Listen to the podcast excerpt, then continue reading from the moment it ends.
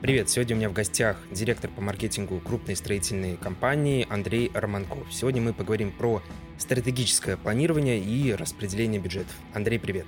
Привет. Спасибо большое, что пришел, и давай сразу погрузим в компанию. Что за компания, сколько сотрудников, Сколько магазинов, чем конкретно занимаетесь и что продаете? Мы продаем строительно-отделочные материалы. Э, в России мы номер 12, Леруа Мерлен номер один. Э, чтобы было понятнее, вот есть Петровичи, Косторама, уже почти нет, скоро не будет э, Оби. Вот мы такого же плана, большие гипера в пяти городах, работаем в регионах России, торгуем строительно-отделочными материалами. Несколько тысяч сотрудников, оборот порядка 7 миллиардов рублей в год.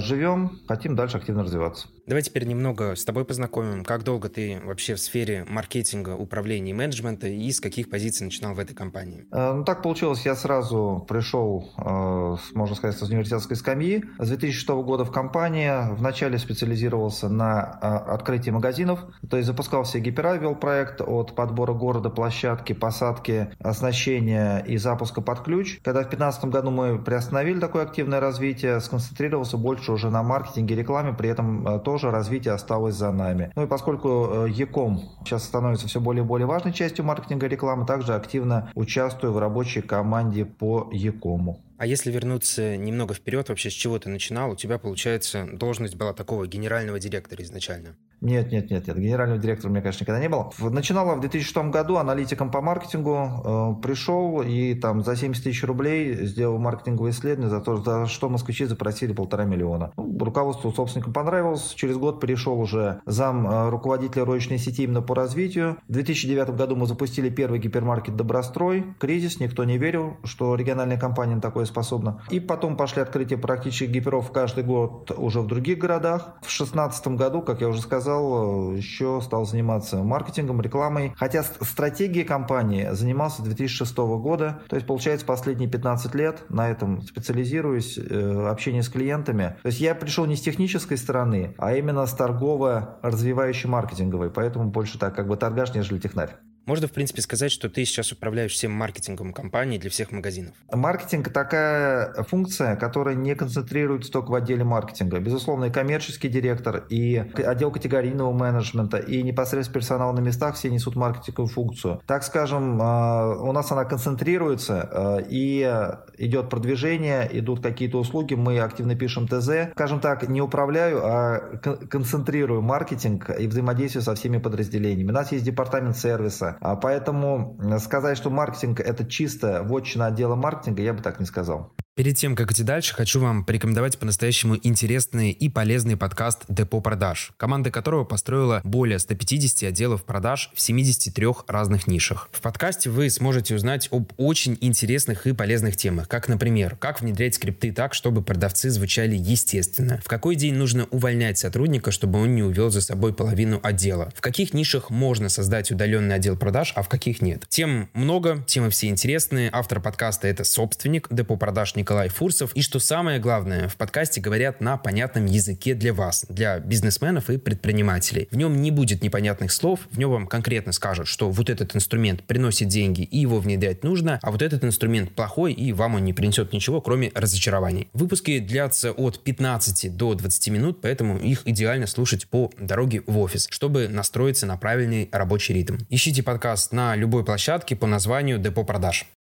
Если говорить конкретно про твой штат, который помогает тебе составлять технические задания, стратегии и прочее, сколько сейчас туда человек входит? Ну, обычно это всех удивляет, потому что сходные компании это где-то 12-14 человек штат. У нас работает 3 человека. Я, э, директор департамента, моя помощница, э, менеджер по, э, так скажем, больше офлайн маркетингу Над ней, э, у нее, вернее, телевидение, э, радиоканал, когда мы еще вели, она прорисовывает баннеры, креативы, э, занимается счетовой рекламой. Мы немножко еще оставили этот канал. Плюс у нас есть сотрудник, он фрилансер, э, который занимается больше онлайн-маркетингом, системой автоматизации маркетинга, который мы внедряем Mindbox, контролить некоторых подрядчиков, э, аналитика и так далее. То есть э, три человека, как ни странно, этого хватает, но почему? Потому что SMM у нас один подрядчик, SEO другой, разработка сайта третий, таргетированную контекстную рекламу мы вели сами, но сейчас мы все-таки пришли к выводу, что стоит попробовать подрядчика, и поэтому нам хватает трех человек, хотя, конечно, это может быть маловато. А не смущает тот факт, что вот большинство тех, кто занимается там SMM, SEO и прочими каналами, они находятся на фрилансе. Потому что для многих больших компаний у нас именно в России есть такое клише, что все должны ходить в офис. Ну, мы с этим боремся. Консервативно, конечно, такая позиция есть. Даже внутри э, компании э, понимание постепенно приходит, что нужен результат. Мы же такая э, региональная компания, и нас таких было штук 15, 15 10-15 лет назад. Нас сейчас осталось 3-4 DIY-сетки. И мы сконцентрированы на результат. А для повышения эффективности, если функция дает результат, пусть даже где-то получается дороже, в итоге все равно выходит дешевле и быстрее быстрее. А держать штат специалистов, который то нагружен, то не загружен в офисе, считаем не очень целесообразным. Поэтому на данном этапе подрядчики оправданы. Когда вот бурное а, развитие сайта, тестирование новых каналов прекратится и будет уже не стадия роста, а стадия оптимизации, тогда будем думать, возможно, чем там платить условно за SEO одну сумму, взять одного SEOшника в штат и уже работать на поддержании. Пока это оправдано. А ты как человек, который вот постоянно взаимодействует с фрилансерами, какие главные преимущества можешь отметить? Кроме того, что это, во-первых, наверное, получается дешевле, потому что человек как минимум не ходит ходят в офис и не занимают свое место. И, во-вторых, наверное, все-таки специалисты более качественные, потому что выбор более богатый. Есть ли что-то еще? Ну, взгляд не замылен. Опыт э, других проектов помогает, э, когда, может быть, это не столько... Ну, фриланс у нас один, у нас в основном подрядчики. Мы стараемся подбирать таких, которых, у которых был опыт взаимодействия с э, сетями, подобными нашей. И желательно не один. И поэтому все шишки, ну, или большинство шишек было набито на конкурентах. И всегда спрашиваешь, а как у вас э, Э, ну, экспертиза, в общем. Экспертиза – это, наверное, главный плюс.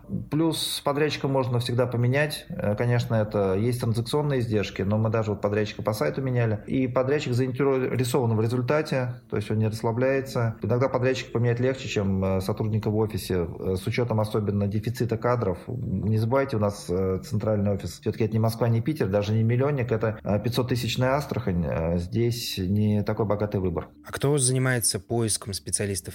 Э, у нас есть э, команда, э, как бы яком проекта, если мы говорим ближе все-таки в онлайн направлении. Это идет совместная работа. Мы, ну, для примера, сейчас, когда выбирал подрядчик по контекстной рекламе, мы посмотрели трех подрядчиков, с которыми мы работаем по другим направлениям, предложили им, запросили от них коммерческие предложения, посмотрели еще, кто настойчиво стучался, тоже их предложения, сравнили, обсудили, приняли решение, работаем с этим. А можно дать какие-то общие рекомендации по поиску? Потому что огромное количество специалистов там врут со своими кейсами, огромное количество специалистов просто не выполняет свои обязанности, потому что находятся на фрилансе и считают, что они там могут не срывать дедлайны, делать все не в сроки и делать все плохо. Как найти крутого специалиста на каком-то аутсорсе на фрилансе, чтобы он был качественным сотрудником и приносил пользу? Опять же, вот э, мы э, всегда э, даже табличку для себя составлял, плюсы и минусы сотрудник в штате, фрилансер и агентство. Вот. Я думаю, плюсы и минусы они понятны. Э, мы делаем выбор все-таки в сторону агентств. Мы активно торгуемся. У нас вообще культура такая экономии в компании, Walmart и все такое. Э, то есть, чтобы, э, конечно, вот с кейсами есть эта проблема. Все сотрудничали с Leroy Merlin, все сотрудничали с X5 Retail Group. А когда начинаешь копаться, что же именно делали, там когда-то баннер рисовали 10 лет назад какой-то, где-то размещали. Есть такая проблема. Поэтому запрашиваем референсы, общаемся, где это возможно, с конкурентами, где сделки не под NDA, смотрим, а, ребята, какие в штате у подрядчиков. А, нам даже не столько важно имя, а, не столько важны какие-то регалии, какие-то рейтинги. Нам важен релевантный опыт, желательно в нашей отрасли и с э, близки к нашей проблематике, вот так скажем. Если человек его показывает, ну, дается уже задача, и мы смотрим. Если человек или агентство справляется, то она остается работать. Если нет, ищем дальше. В целом, у меня подход к маркетингу, я против разработки глобальных там, наполеоновских планов под ключ. Э, тестим маленькой суммой, э, тестим средней суммой, работаем с большими суммами. А как вы определяете, когда лучше отдать что-то фрилансеру, а когда лучше прийти с какой-то задачей в агентство? Я понял, что у вас общая есть политика, что в большинстве случаев вы обращаетесь к агентству, но все-таки в каких-то случаях же выбираете фрилансеров? Фрилансеров, э, да, мы выбирали. Э, к сожалению, опыт был, наверное, не очень позитивный. Понимаете, у нас очень высокие издержки риска. То есть, если вот мы пробовали работать с фрилансерами по соцсетям, мы перепробовали за год 5 человек. Нас никто не устраивал либо дисциплиной работы, либо качеством контента. А, ну, прежде всего, наверное, вот эти два критерия. Думали в штат человека брать, но, опять же, одного СММщика не возьмешь. Все-таки там нужно и креативить контент, и продвигать, и сопровождать. Желательно отвечать на жалобы, э, вопросы клиентов оперативно. То есть это два человека. Два человека брать невыгодно. Поэтому негативный опыт работы с фрилансерами, как с местными, так и с удаленными, привел нас все-таки к тендеру агентств. Мы смогли сбить цену где-то процентов на 50 от базовых цен, активно поторговавшись, и получилось, что агентство стоит не настолько уже дороже, чем фрилансер, а один фрилансер все-таки так все потребности, мы пришли к выводу, не закрывал по нашему опыту. Фрилансерам что мы отдаем? Мы отдаем, допустим, ролик сделать. Вот человек хорошо, классно делает ролики, контент. Да, намного выгоднее, чем агентство. Но вот это, наверное, такой наиболее позитивный опыт именно с созданием креативов. С интернет-рекламой тоже мы, как и с соцсетями, пообжигавшись, вот сейчас сделали выбор в пользу агентства, там, могу там не называть, тоже проводили тендер, потому что нас не устраивала дисциплина фрилансера качество работы. Скажем так, мы начинаем с фрилансеров, где они справляются, поскольку фрилансер все-таки дешевле, оставляем их. Если несколько фрилансеров устойчиво нас подводят, мы все-таки приходим в агентство и выбираем уже среди них. Пусть дороже, но это гарантированный минимальный результат. Ну, я тоже вижу такую тенденцию, что больше больших компаний, они именно берут какие-то агентства, которые занимаются чем-то под комплекс. То есть не нужно набирать, грубо говоря, в штат продвижения социальных сетей там и таргетолога, и аккаунт-менеджера, и дизайнера, и копирайтера. Просто берешь агентство, агентство, и оно просто вот закрывает весь этот комплекс. То есть единая система отчетов и так далее. Мне кажется, что порой для больших компаний это просто проще. Даже если где-то выходит чуть-чуть дороже. А, Кирилл, еще нюанс. Вот если раньше условно топовые московские агентства, они там начинали говорить сопровождение соцсетей там 500 тысяч, 600 тысяч и, и выше, то есть все такое вот, то кризис сделал людей адекватнее, возможно, они как-то перестроили бизнес-процессы и ценник, ну, по крайней мере, мы торгуемся, мы не занимаемся всякими нехорошими делами с подрядчиками, мы отжимаем по цену. Вот. Ценник упал в два раза, и условно там платить фрилансеру или платить с коэффициентом ну, где-то 1,5-1,8 агентству от стоимости услуг фрилансера, я считаю, это адекватный выбор. Да, здесь все понятно. Теперь давай возвращаться к постоянному штату к чему сводится работа и кто конкретно за что отвечает. То есть мы поняли, что у вас какими-то такими мелкими задачами, непостоянными, занимаются преимущественно агентства и потом фрилансеры, но все-таки кто-то должен все это курировать, консультировать, составлять технические задания и прочее. Давай про это поподробнее поговорим. Смотрите, наша специфика. Есть у нас лидер отрасли, это Леруа Мерлен. Есть активно его догоняющий, больше ориентирующийся на B2B сегмент Петровича. Мы, кстати, сейчас стали партнером Петровича в четырех регионах. То есть у нас как бы такая co-petition конкуренция и э, кооперация.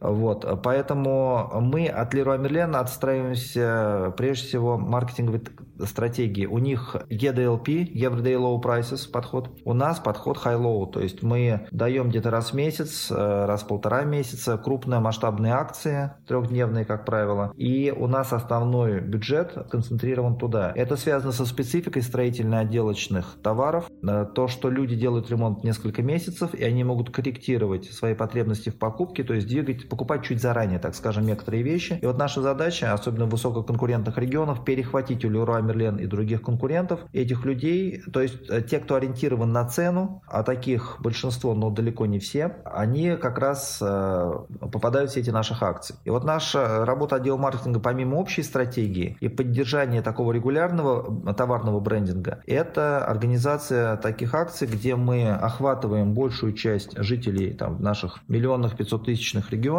500 тысячных городов, миллионных регионов, и вот этим занимается наш отдел. Плюс мы, мы делаем доработки на сайте. Плюс мы, у нас программа лояльности бонусная. Мы тоже ее активно развиваем, дополняем, улучшаем. Она является тоже вторым столпом нашей марк, нашего маркетинга после акций. Этим всем занимается вот наш отдел. Вот мы втроем. А можем поподробнее рассказать, что входит в общую стратегию, то есть в общую маркетинговую стратегию, потому что в последнее время понятие очень сильно искажено.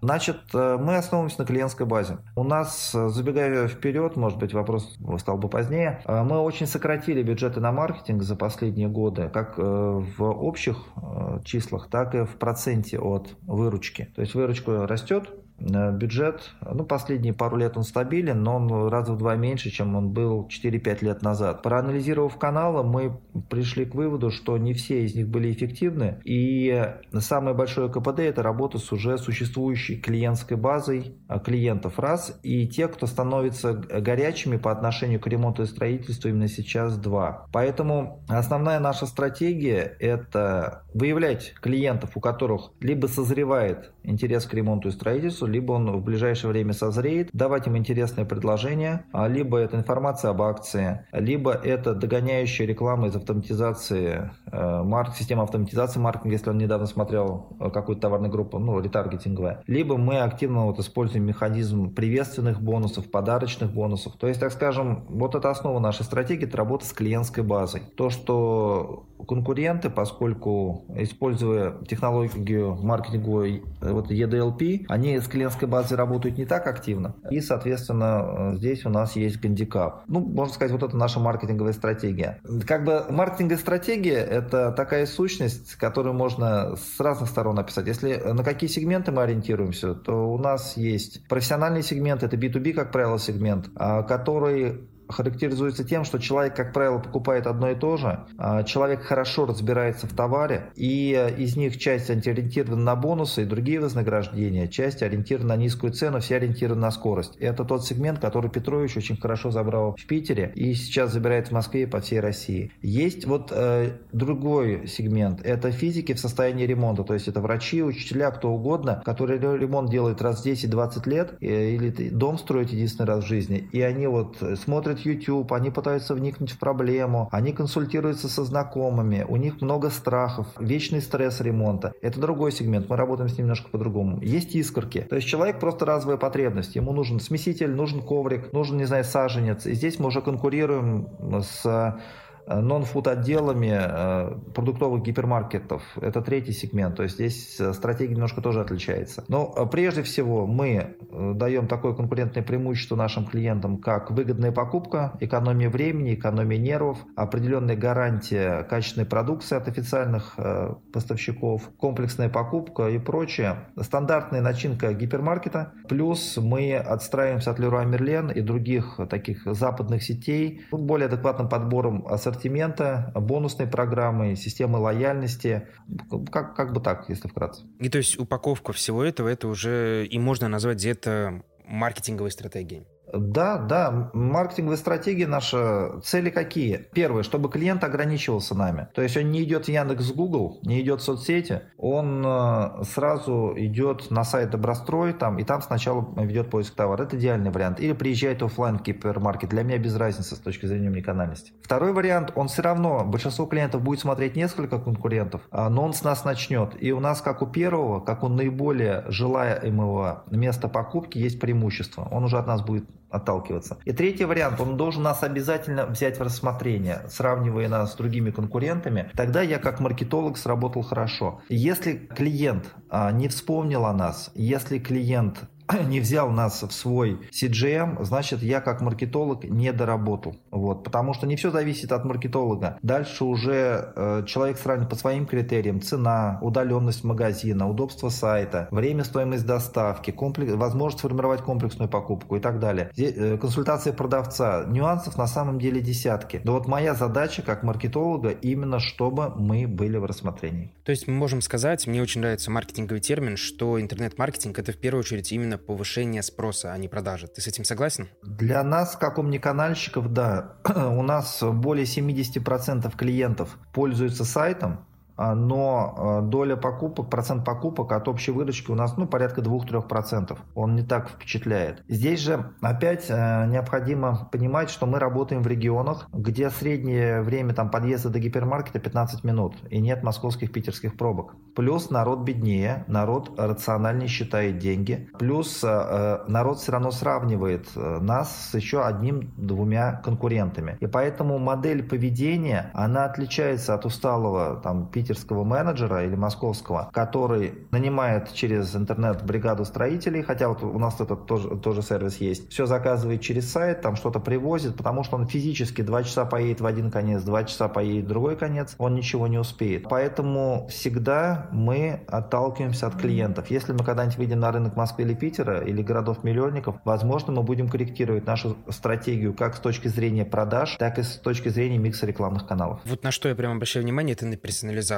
Как все у вас четко персонализировано, как описаны все сегменты, аватары. Это, мне кажется, отличает большие компании от маленьких, которые почему-то не придают этому значения. То есть они до конца даже порой не понимают, на кого они конкретно работают.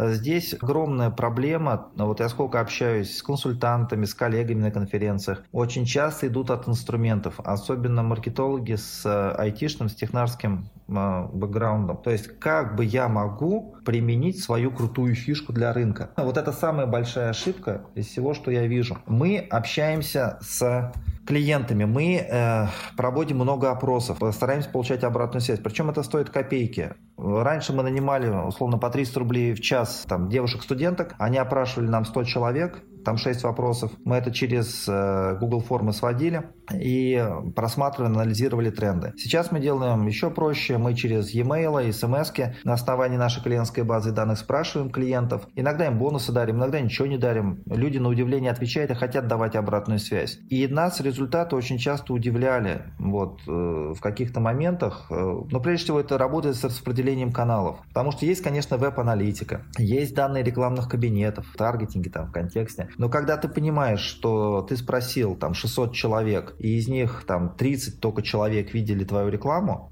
то ты понимаешь, что это более достоверно, чем тебе скрины скинет какой-нибудь фрилансер. Что касаемо а, аватаров, мы этим, то, этим тоже не нужно чрезмерно увлекаться. Вот мы делим три ключевых сегмента, мы их дальше не дробим. Встречал другую ошибку у маркетологов, когда этих аватаров 10, 15, 20, они как-то пытаются что-то это выстраивать. По моему мнению, система становится не работоспособной. Все должно быть просто, но конкретно. И Давайте приведу в пример такой, такую ситуацию. Вот у нас есть офлайн клиенты, но у нас нет их контактных данных. Мы можем их как-то как простимулировать участвовать в бонусной системе. Там, запустите рекламу, креативы, приходите, вам будут приветственные бонусы. Многие так конкуренты делают. Ну что подумали? Что это будет стоить ну, несколько там, десятков, сотен даже рублей а, такой, ну, достижение этой цели. Мы просто простимулировали кассиров наших же, с которые общаются с клиентами и которые видят, что у клиента нет бонусной карты. Вместе с нашими программистами 1С доработали. Клиент э, направлялся на сервис-стойку, э, ему э, выдавалась бонусная карта, начислялись приветственные бонусы. Кассир был заинтересован, чтобы клиент дошел, оформил. Кассиру шло с этого 10 рублей. Казалось бы, вообще о, о чем, где я за 10 рублей, где мне там получалось, по больше 200 рублей, если я пригонял через интернет людей к той же цели. И вот так во всем. Опросы и здравый смысл помогают идти не от инструментов, а именно от клиента. С другой стороны, раньше мы вешали по 20 э, уличных счетов по городу. То есть э, это был пример, когда онлайн проиграл офлайн. Теперь на обратный пример. По 20 уличных счетов по городу, там достаточно дорогая печать, монтаж, э, аренда. Там то срезают, то восстанавливают. Вот, не все в удачных местах стоят. И вот мы информировали об акциях. Мы замеряли, сколько людей узнали об акциях с наших счетов. Нас процент не устраивал. Потом мы стали таргет, соцсети и там КМС, РСЯ использовать для информирования клиентов. Мы добились гораздо большего процента охвата за гораздо меньшие деньги. И мы подтвердили эти цифры через опросы клиентов. Тут онлайн победил. То есть идем от клиентов, от здравого смысла, от стратегии. Какие можешь еще дать рекомендации по опросам клиентов? Потому что с этим у многих проблемы, и огромное количество компаний этого, к сожалению, не делают. Что у них спрашивать и рассказать про форматы. То есть ты сказал, что можно делать это с помощью персонала кассиров, можно делать это с помощью рекламы в интернете, можно делать с помощью имейла. Есть ли еще какие-то варианты? Ну, самое лучшее для маркетолога это всегда самому взять планшет и пойти поговорить с клиентами, опрашивать. Например, когда у нас были проблемы в одном городе, мы прошли 100 квартир, я сам прошел 20 квартир, мы общались с клиентами, уточняли, как они покупают, где они покупают, почему они покупают. Так делают, в частности, и Леруа Мерлен так делает, и Петрович, насколько мне известно. Другой вариант, э, значит, есть глубинное интервью, есть э, конкретные вопросы. Я, как правило, мы, вернее, с командой тестим конкретные вопросы. Вот нам интересует, нужно ли мобильное приложение, или нас интересует, нужно ли отправлять сообщения в Viber, или читают ли люди e-mail рассылки, ну, кроме того, что видим аналитику. Мы конкретно задаем этот вопрос, или откуда вы узнали о нас? Сколько вот, например, когда мы думали отказываться от радиорекламы или не отказываться? Конечно, любой подрядчик скажет, да вы что, радио, это супер. Другой скажет, нет-нет, не надо радио, давайте все, все в интернет уходим. Ни тому, ни тому верить нельзя. Просто спросите клиентов, откуда они узнали о вашей акции. Все. Реально за 5 часов можно опросить 100-120 человек по нашему опыту. С анкеты 5-6 вопросов. Очно. Если вы рассылаете в интернете, там можно и 20-25 вопросов задать. Вот. Ну, это обычно требует все-таки какого-то вознаграждения. Вот. Ну, тут не знаю. Нет, вот у нас сейчас каких-то сложностей. Мы не проводим опросы. То есть опросы ради опросов тоже не нужны. Ну, может, там NPS померить. Есть проблема, спросите клиентов, потому что вы не представляете, сколько вещей, оказывается, клиентов воспринимают по-другому, чем вы думаете. Особенно фишки всякие. А как вы стимулируете людей в том, чтобы они принимали участие в этих опросах? Потому что у многих складывается ощущение, что им нужно либо очень много заплатить, либо они в этих опросах врать будут и так далее. Прежде всего, мы никогда не нанимаем агентство. Мы делаем их сами, потому что действительно с агентством получается дорого. Второе. Мы, как правило, берем, если это офлайн опрос просто симпатичных девушек, студенток, не обязательно модельной внешности, которые будут улыбаться клиенту, вежливо спрашивать. Э, они работают у нас под камерами видеонаблюдения. Мы видим, что она не вбивает от балды какие-то цифры, а действительно общается с клиентом. Если хулиганит, то не платим. Ну, платим, но больше не приглашаем. Вот. Это такие большие деньги. По онлайн-опросу, вот мы когда разослали, у нас мы ничего не люди вообще не платили, просто попросили пройти опрос. Возврат был, если не ошибаюсь, 10% от анкет мы бесплатно получили эти данные. Вот сейчас мы, по-моему, проводили телефонный опрос, тоже нам нужно было одну вещь выяснить. Мы по 100 рублей заплатили. Ну, наш колл-центр обзванивал, и вот мы платили по 100 рублей, 100, 100 бонусных баллов, не 100 рублей. Мы обзванивали держателей наших бонусных карт с конкретными шестью вопросами и потом начисляли 100 бонусов. Вот. Ну, обычно мы стараемся не меньше 100 человек в городе. Это уже более-менее достоверно. Если сомневаемся, то 200 человек. 200 человек на если офлайн, то это стоит где-то 3-4 тысячи рублей затраты все. А какой из инструментов дает наименьший процент отказов? Личный контакт или что-то в интернете? Я не могу сказать. Не могу сказать. Он, а можем просто эффективность. Про... Можем сказать просто эффективность. Какой из инструментов наиболее эффективен? Или это тоже очень сильно подвержено там, городам наиболее и эффектив... прочим факторам? Нет, нет, наиболее эффективен, конечно, офлайн опрос, но наиболее достоверен онлайн опрос, потому что офлайн все-таки при всех наших контрольных вещах может быть что-то респондент выдумывает, а онлайн человек отвечает один на один, убирается промежуточное коммуникационное звено с шумом, то есть э, интервьюер, поэтому рекомендовал бы именно его онлайн и обязательно оставлять открытые вопросы, чтобы люди могли высказать то, что у них накипело. Давай возвращаться к прошлой теме, к бюджетов. Мы немного отошли. Была информация о том от тебя, что в последнее время вы бюджет находи... у вас бюджет находится в таком статическом положении, то есть вы его не увеличиваете, если мы говорим про интернет, все верно? Скажем так, мы перераспределяем каналы. У нас в свое время значимая доля бюджета, например, ну я думаю порядка 30% уходил на радиорекламу. Мы убрали совсем радиорекламу на радиостанциях и перераспределили этот бюджет на другие каналы. СМС, интернет, ну, на СМС и интернет-рекламу. Мы не выделяем у себя отдельно интернет-рекламу. То есть я исхожу из акций и из э, охвата. Скажем, если мы берем охват интернет-кампании, то это на 100% так. Какая мне разница? Валю я 100 тысяч в телевидении 100 тысяч в интернет, 100 тысяч в смс по своей базе или в смс там по базам МТС Мегафона, Билайна, Теле2 с минусацией нашей базы, мне надо, чтобы люди узнали о об акции. Это охватная реклама. А что касаемо контекстной рекламы в интернете, то есть э, такое как бы performance, то, что уже мы должны конкретно посмотреть, сколько мы выручки получили. Меня э, работы до этого не очень устраивала ни с агентствами, ни с фрилансерами, потому что, ну, во-первых, по экономике не очень билось. Во-вторых, специфика наша в том, что человек действительно переходит по контекстной рекламе, смотрит водонагреватель, все на сайте изучает о нем, но потом мы не видим, что происходит какое-то действие. А он на самом деле пришел просто в магазин и купил. И благодаря этой контекстной рекламе. Поэтому я еще к системам аналитики отношусь, конечно, с уважением, внимательно, но не выключая здравый смысл. То есть и мы можем не все э, через какую-то не было систему аналитики увидеть. Резюмирую, бюджеты на интернет у нас все-таки доля увеличивается. Контекстную рекламу мы сейчас в этом году попробуем вот в пятый раз. Все-таки, может быть, с новым агентством у нас получатся хорошие результаты. Смею надеяться. И а в целом бюджет бюджет, да, у нас не растет, мы просто перераспределяем их с менее эффективных каналов. И, как я понял, у вас происходит постоянно какое-то изменение. То есть сначала вы тестировали контекстную рекламу на перформанс-цель, потом активно запускали рекламу там, с целью брендинг и так далее. То есть у вас это постоянно плавает. У вас нет такого, что там сколько-то процентов бюджета выделяется на брендинг, сколько-то процентов выделяется на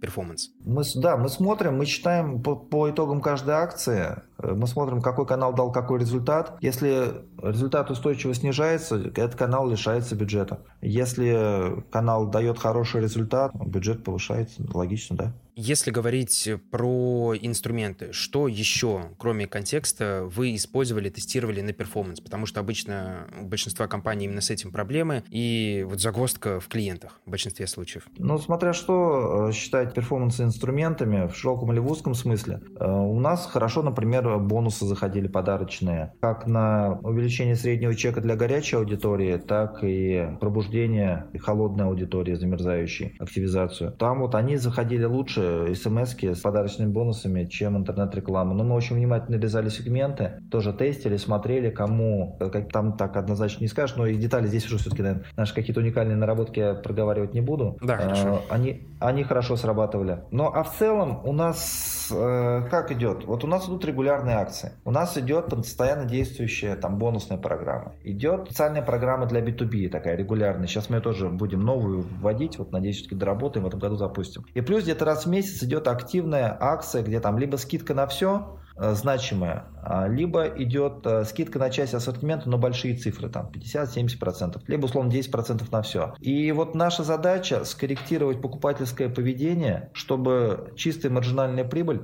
во время этой, этой акции перекрывалась лихвой и упущенную выручку в будущие периоды, и затраты на рекламу. Вот это вот удается сделать за счет оптимизации микса бюджета. Вот как-то так. А какие у вас ключевые метрики оценки эффективности? Продвижения вот таких вот акций? Я все свожу только к деньгам. Все, э, ну, выручка, маржа, затраты на рекламу. Это касаемо вот э, эффективности акций. Если как информирование об акциях, опять же, где прямая корреляция невозможна, то здесь затраты на контакт.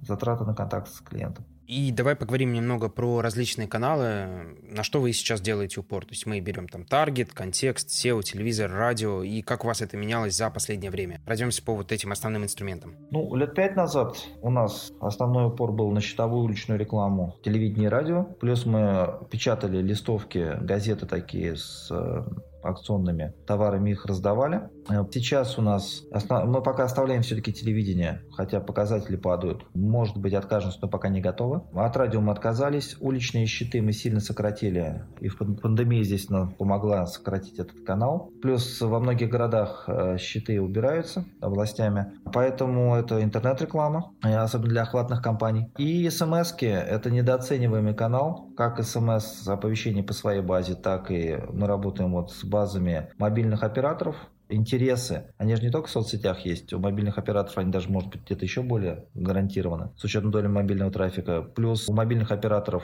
ты парсишь базу, которая была на конкретном сайте конкурента, минусуешь свою, и получаешь горячую аудиторию конкурента. А, и это e-mail реклама, e-mail жив, хотя его много раз уже хранили. А, его читают, переходят и покупают. Email рассылки тоже живо. Ну, конечно, мы веб-пушами балуемся и всем, что приносит деньги. Мы даже ну, условно ставим куклу с шарами во время акции, и она нам дает 3% э, трафика дополнительного, больше, чем э, там вложение, там, не знаю, сотен тысяч в соцсети. Вот. Надо идти от клиента. Если автомобильный трафик, опять же, не, не во всех магазинах. Тот магазин, который стоит у дороги, кукла срабатывает. Тот магазин, что, где он далеко от дороги, надо поворачивать, куда ехать, кукла не срабатывает шарами. И для каждого вот бизнеса я призываю смотреть, что делают конкуренты. Мы, это наш такой подход. Мы внимательно смотрим ошибки других, достижения других. Э, скорее, мы не изобретаем какие-то глобальные, уникальные инструменты. Мы оптимизируем ингредиенты э, лучше, чем это делают наши конкуренты. Можем ли мы сказать, что есть общая тенденция того, что все-таки из офлайна все перетекает в онлайн, если мы говорим про бюджеты?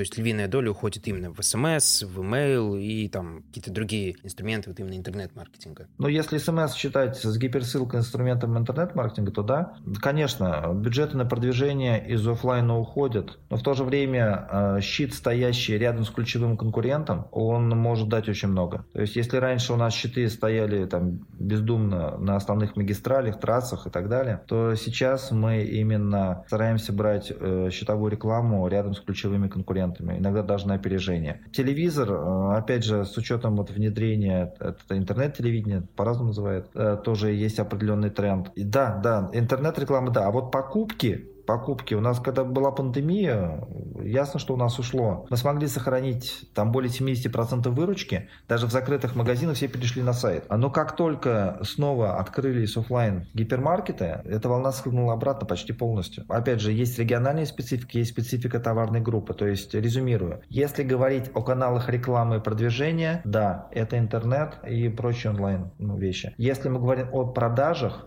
то здесь позиция офлайн еще сильнее в нашем случае. И давай резюмировать вопросом, если можно на него, естественно, ответить, сколько сейчас у вас процентов от выручки идет на маркетинг? Где-то в сезон это э, полпроцента, вне сезона э, четверть процента. То есть у вас, э, опять же, еще раз подтверждаю эту мысль, что у вас нет какого-то фиксированного постоянного бюджета. То есть у вас все зависит от сезона, от там, эффективности тех или иных инструментов и других факторов. Да, но опять же, здравый смысл. Вот, например, раньше мы спорили с коллегами, с руководством. Андрей, январь-февраль, плохие продажи, давай мы оптимизируем рекламу, что-нибудь запустим. Ну, э, говорю, не надо, не отобьется. Ну, полили несколько лет деньги, убедились, что не надо. Теперь больше не, не льем не сезон деньги. Маркетинг и реклама – это не волшебная таблетка, которая решит ваши проблемы, когда вот нет спроса, и вдруг вы залили рекламу, он появился. То есть вы должны понимать, когда, как, какой клиент, на основе чего принимает решение. Поэтому мы, вот, например, в сезон меньше инвестируем в маркетинг, чем конкуренты. В сезон мы можем там в неделю активнее залить денег, чем чем наши конкуренты. Давай переходить к следующей теме. Это онлайн и офлайн. Почему-то огромное количество компаний Хотя, наверное, чем-то это обусловлено, опять же, если мы говорим про сегмент e-commerce, они уходят из офлайна, потому что офлайн с каждым месяцем становится более невыгодным, потому что приходят маркетплейсы, вот эта вся электронная коммерция, Озон, Wildberries, и она просто захватывает огромное количество ниш, особенно если мы говорим про товарный бизнес. Как ты думаешь, вас это не коснется или уже там те же маркетплейсы продают что-то строительное, просто люди всегда будут ходить в офлайн магазины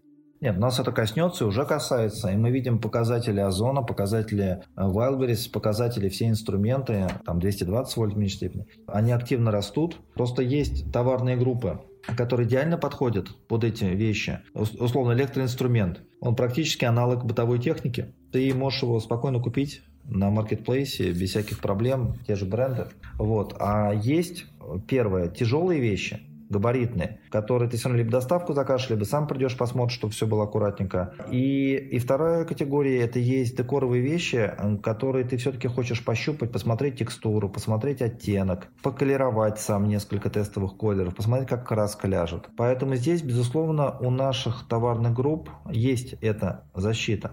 Плюс мы работаем в регионах, как я уже говорил. А, публика, во-первых, более консервативна. Во-вторых, она даже покупая игрушки, одежду на маркетплейсах и заказывая там пиццу через мобильные приложения, она все равно приезжает за стройматериалами пока в гипермаркет. Мы пытаемся сами э, людей стимулировать, покупать все-таки через сайт. Есть тоже наработка, какие-то идеи, как это сейчас делаем, как мы это планируем делать. Но э, пока процентная доля и у нас, и конкурентов, кроме Петровича, который работает на B2B и работает в Москве-Питере в основном, процент онлайн-покупок в нашей отрасли, если мы отбросим электроинструмент и тому подобное, он не такой большой.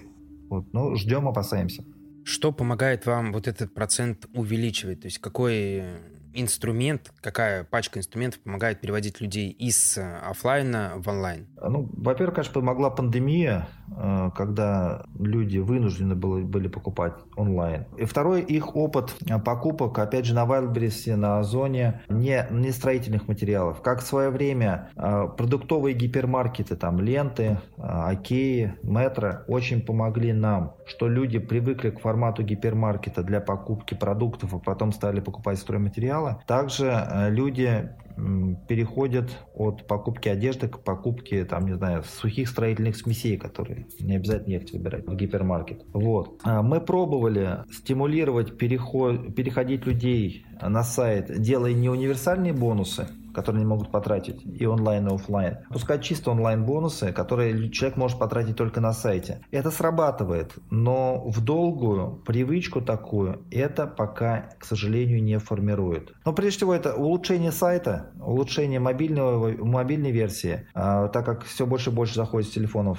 Сейчас мы ведем разработку мобильного приложения, а, оно тоже должно помочь. Пока все-таки люди, как я уже сказал, из-за того, что ехать до магазинов не так долго, и из-за специфики товаров предпочитают приехать, пощупать, э, посмотреть и купить все-таки офлайн. И наши, как сказать, искусственные способы по переводу их в онлайн не срабатывают. У нас э, раньше была скидка на сайте, а мы давали на сайте 5, на 5% э, цену ниже. И некоторые конкуренты сейчас также поступают, у них покупать через сайт выгоднее. Мы приняли решение отказаться пока от этой практики и э, синхронизировали клиентский опыт офлайн и онлайн, э, не стимулируя покупки онлайн искусственно. Но этот процент растет, да? То есть все-таки понемногу как-то он становится все больше и больше. Или нет? Процент, растет, процент растет покупок, да, но, во-первых, он э, растет не так быстро, как бы нам хотелось, а растет процент пользователей сайта. То есть все-таки срабатывает больше ропа модель. Все больше и больше людей перед поездкой в магазин изучают товары на сайте, смотрят остатки, цены, пользуются фильтрами, сравнивают товары перед, э, по характеристикам. И в магазин приезжают уже подготовленными. Они конкретно знают, какой артикул они хотят посмотреть. Они условно иногда могут знать больше продавца об его характеристиках. Вот эта модель э, растет очень хорошо. И здесь сайт э, является очень полезным помощником. То есть можем сказать так, что люди наверное, где-то не готовы бегать по магазину и искать что-то непонятное. Они смотрят на сайте какой-то конкретный продукт, сравнивают и уже приезжают в конкретный ряд, где им нужно что-то выбрать. Да, можно сказать так. Но есть же модель еще Икеи. То есть, например, люди приходят в Икею, они приходят, прям ходят, ходят, ходят долго. То есть у вас тоже такое присутствует? Что люди просто приходят в магазин для того, чтобы по этому магазину походить? Ну, я все-таки думаю, что это не так часто а, в нашем случае. Наши магазины, как правило, стоят не в центре города, а на окраине. И все-таки все-таки туда э, люди приходят целенаправленно. Мы когда измеряли среднее время нахождения в магазине, давно, правда, это было, то есть оно, опять же, нас удивило, что оно было не таким большим. То есть э, у нас нет, э, есть, конечно, кафе, где можно посидеть, перекусить, особенно кто из села приехал, издалека, и закупает сразу большую газель стройматериалов. Но в целом эта модель побродить по торговому центру, то, что спасает, может быть, сейчас одежников в какой-то мере, она для нас не характерна. А как ты думаешь, она будет убывать и убывать? Вот эта модель, что там 38% людей вроде бы у нас приходит в магазин, чтобы просто по нему походить. Актуально про торговые центры. Это будет зависеть от того, я небольшой специалист э, в этом вопросе, э, но выскажу свое частное мнение. Э, какой вид развлечений виртуальный или физиологический будут предпочитать люди. Если вот сейчас особенно молодежь, она может э, проводить несколько часов в интернете, она может смотреть там по два фильма за вечер. И э, если она идет, она идет целенаправленно в фитнес-клуб, опять же, что-то в ушах, э, либо подкаст, либо музыка в парке. То есть по моему мнению, что э, шопинг как развлечение, он э, первое уступает место другим развлечениям, и второе, все-таки даже этот шопинг становится виртуальным. То есть под одеялом дома с телефоном в Озоне или Wildberries. Брожение по торговым центрам – это модель поведения. Но опять же, тут я не как специалист, как частный Это мнение, лицо, да, мне кажется, мои да. интересное мнение. Здесь э, эта модель все-таки уже уходящая. Торговые центры пытаются уже что-то делать, там развлечения придумывать, фитнесы, ну их тут Но идет отток, добивает. и у нас, да, в пандемии вообще была уникальная статистика о том, что где-то в Москве вообще ни одного центра торгового не открылось, потому что спрос все-таки понемногу падает. Ну, нам это помогло где-то по, по арендным ставкам поторговаться, э, поскольку мы торговый центр, что у нас, э, у нас часть в собственных помещениях, часть в арендованных. Все-таки мы якорный арендатор, за нас держится. В этом отношении нам было. Я не скажу, что для нас экономически пандемия прошла проблемно. Мы, опять же, перехватили туризм, люди не поехали в отпуска, Люди стали благоустраивать свои дачи, земельные участки, дома, многие занялись строительством. То есть в этом плане на, наша отрасль от пандемии только выиграла. То есть резюмируя, мы можем сказать, что у вас, в принципе, такой продукт, который от этого всего пока что защищен. То есть все-таки на большинство товарных единиц люди должны прийти посмотреть, потрогать и уже выбрать, исходя из своего там физического присутствия. Да, ну вот мы же видим это по отрасли. А, я вот когда видел Леруа Мерлен городской, приезжал, смотрел, у нас же многие фишки или новые форматы, они вызывают бурю восторгов, и у меня был прогноз, что это не продлится долго э, этот формат. Он даже для Москвы, даже для спальников Москвы, э, самый, казалось бы, адекватной аудитории под этот формат, он не, не способен. Так и получилось, они закрыли этот проект. Стенды с виртуальными этими телевизорами Петровича, да, они стоят, они эффектны, э, они рапортуют о том, что они успешны, но у меня тоже есть большие сомнения на этот счет. Скажем так, модель потребительского поведения именно такова, что людям надо да, приходить, смотреть, щупать. Возвращаясь к теме сайта. Помимо сайта, имейлы и смс, какие у вас еще есть каналы взаимодействия с пользователями? Так, ну, веб-пуши. Э, мобильные пуши мы никак не доинтегрируем. У нас вечно откладываем эти вещи, как и мобильные приложения. Просто очередность проекта всегда есть что-то важное. Так, ну что, соцсети у нас есть, контекстная, таргетированная реклама. Что, какой конкретно канал интересует? Нет, интересуют считал... все каналы и просто их эффективность, что для чего используется. Вот, например, берем социальные сети. Для чего они у вас используются? Использовать, потому что цели перформанса, как я понял, там нет. Это, это очень долгая история. У нас даже оно переходило в другое подразделение, нам объясняли, что мы не умеем продавать через соцсети. Сейчас там по продаже.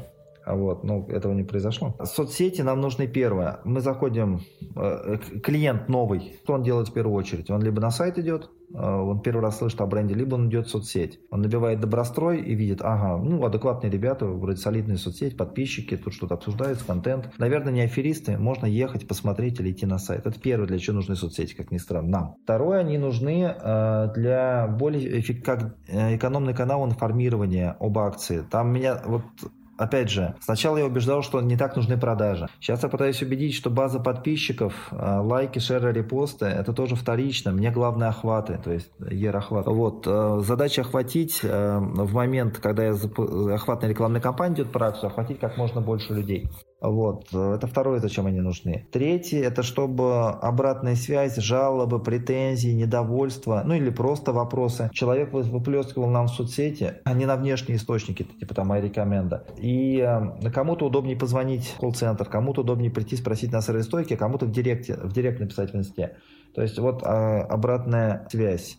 Ну, кто-то правда интересуется, кому- кому-то интересно э, наш контент. Но я больших как бы таких других целей от соцсетей ну, на данный момент не ставлю. Да, есть трафик на сайт, да, есть покупки. Но опять же, э, касаемо трафика на сайт, это там, ну, процент. Он немного.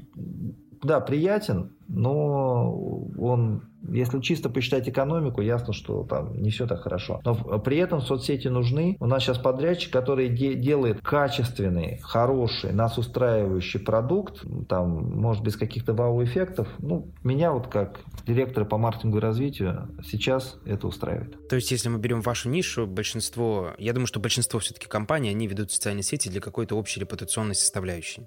Ну, я думаю, да, но может быть кто-то скажет, что он, конечно, там продает. Э, но это, и... я думаю, что это все-таки небольшие цифры. То есть, если прям так уверенно можно сказать, что у вас социальные сети не так уж и продают. Опять же, если вы магазин-специалист, и вы продаете только двери, или вы продаете там, какой-то вид Но краски, это другая история. Там, То есть у вас или это... лестница, это другое. Мы гипер. И нам здесь э, давать контент про, чтобы он был интересен всей аудитории одновременно, а вот, э, очень тяжело, потому что ну, это как соцсети продуктовиков. Одновременно про молоко, мясо там. Это, это, это более-менее регулярный продукт. А человек ламинат покупает раз в 20 лет иногда. Как?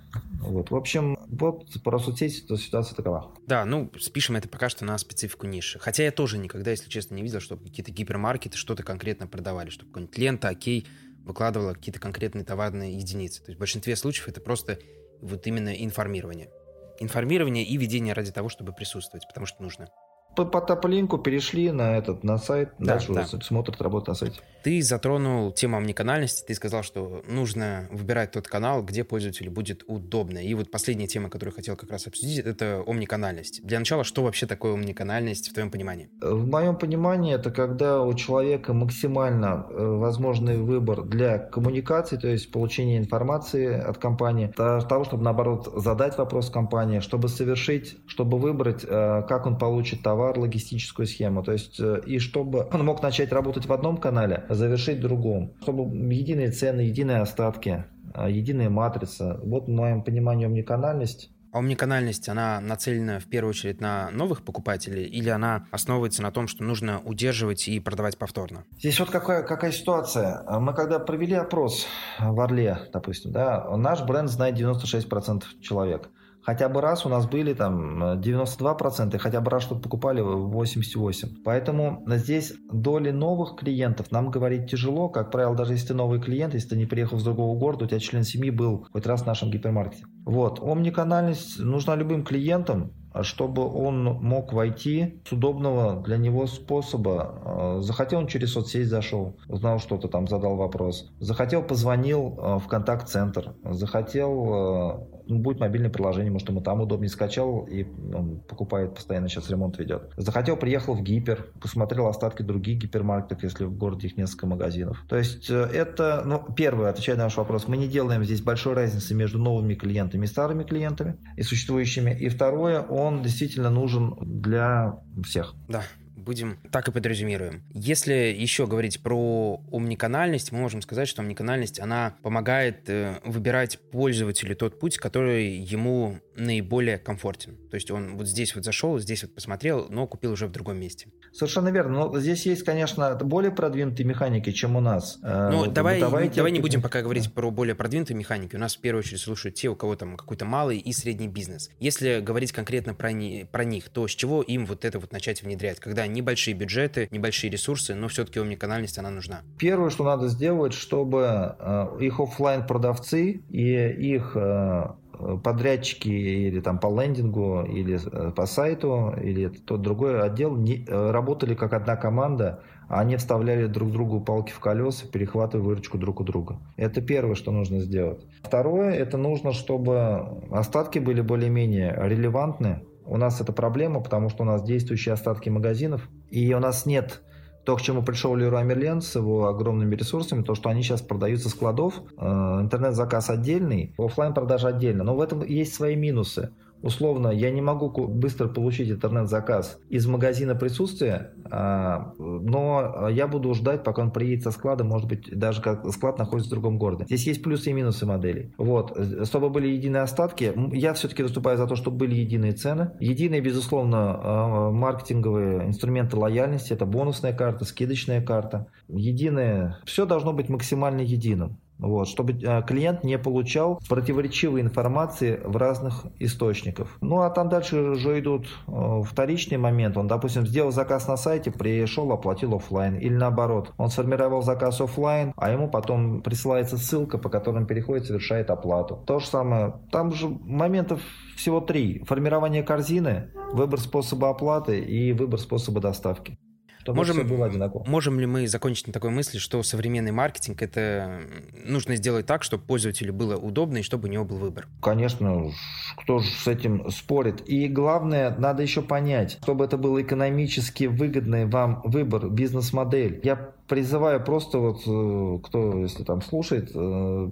посмотреть три варианта. Первый, у вас чистый офлайн магазин и вообще забудьте про все онлайн вещи. Может быть, это будет адекватнее. Я сомневаюсь, но может быть такие еще остались э, ниши. Второе, может вам выгоднее делать чистый онлайн проект и вообще закрыть офлайн или его не открывать. И третий, как вот для нас это наиболее перспективный вариант. А если вы совмещаете оф офлайн и онлайн как с точки зрения продажи, так и с точки зрения продвижения, то поймите, пожалуйста, что нужно клиенту. Вот, не реализуйте свои фантазии, свои принципы, свои желания, а поговорите с клиентами, как большинство из них предпочитает э, выбирать товар, сравнивать товар, покупать товар, оплачивать товар, забирать товар, либо оформлять доставку. Вот это, я думаю, ключевое к успеху сейчас. Ну и что напоследок можешь порекомендовать почитать и посмотреть про маркетинг? Ну, я могу сказать, э, что я смотрю. Э, во-первых, отраслевые сайты, э, которые вот это ритейл, ритейлер, new ритейл, оборот. Я там на пяток подписан. Вот, например, вот новость вчера пришла, что Леруа Мерлен закрыл еще один проект Maxi Pro там закрывает. Вот. Это только отраслевые оперативно сообщают. А если конкретно сообщество, то я вот ты же маркетолог, мне нравится сообщество. Это вот комплетовцы, маедовцы, э, их команда делает. Там э, много адекватных ребят, у которых даже какая-то проблема, может спросить. Телеграм-каналы я смотрю э, еще вот Елама, The Native.